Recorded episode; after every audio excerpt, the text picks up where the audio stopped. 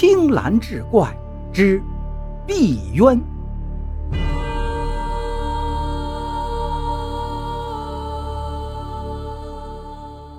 话说清末四川境内有一个捕蛇人，手段高强，从不曾失手。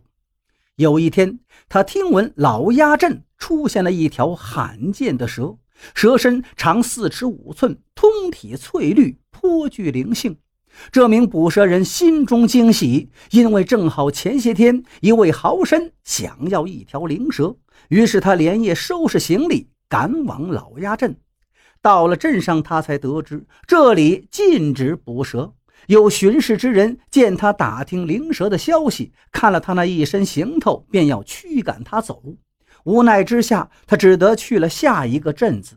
这捕蛇人自有做事的规矩，坚决不触碰禁忌之事，这也是他能够这么多年没有失手的缘由。在临镇补足了干粮，他便准备离开。这里紧靠着嘉陵江，他想着乘船去对岸看看，但码头还设在老鸭镇，便又往回走。路过两镇之间的界碑时，一道绿色的影子一晃而过。捕蛇人往前走了几步，脑子里灵光一闪，赶紧回头去看，果然看见界碑上翠绿的一团。他轻轻上前几步，仔细打量，果真就是那条灵蛇。那蛇此刻竟然纹丝不动，蛇的纹路形态让他想起了祖传蛇谱之中记载的一种稀少的品种——碧渊。捕蛇人心想：本来想要放过你，你却偏偏送上门来，看来是老天注定要我收了你呀！他拿出捕蛇的工具——七寸叉。俗话说：“打蛇打七寸。”这工具是他祖上传下来的，经过他加以改良，更是无往不利。工具顶端有个小插口，可以根据蛇的大小调节宽度，瞄准蛇的七寸插下去，刚好可以卡住，没有一条蛇能逃得过。他仔细估量了那蛇的大小，轻轻转动手中的机关，调好宽度，瞄准那条蛇的七寸插了下去。而此时，阳光透过树叶的缝隙，落在金属插口上，刚好反射进他的眼中。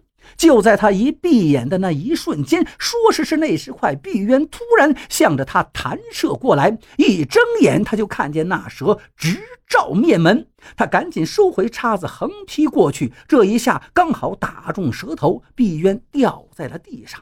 他的行动激怒了碧渊，那蛇信不断吐出，高昂起蛇头，准备再次进攻。捕蛇人举起叉子，双目紧盯蛇头，随时就要插下去。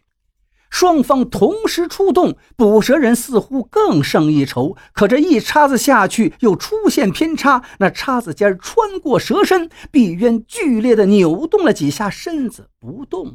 捕蛇人一时间心慌意乱，抓起死蛇塞进蛇皮袋中，连夜赶回了老家。等了几日，那要蛇的豪绅差人去问话，却发现捕蛇人已死在家中，面容惊恐，死状凄惨，地上还散落着一些蛇蜕。豪绅十分的惋惜，命人通知了他那回了娘家的妻儿。捕蛇人的妻儿回到家里，一通痛哭之后，将他下葬。没过多久，他女人上坟时，看见整个坟墓被损毁的不成样子。到处都是洞口，地上还散落着尸骨。女人心中害怕，请了道士去家中做法，终于平静下来。只是这捕蛇的手艺就此终止了。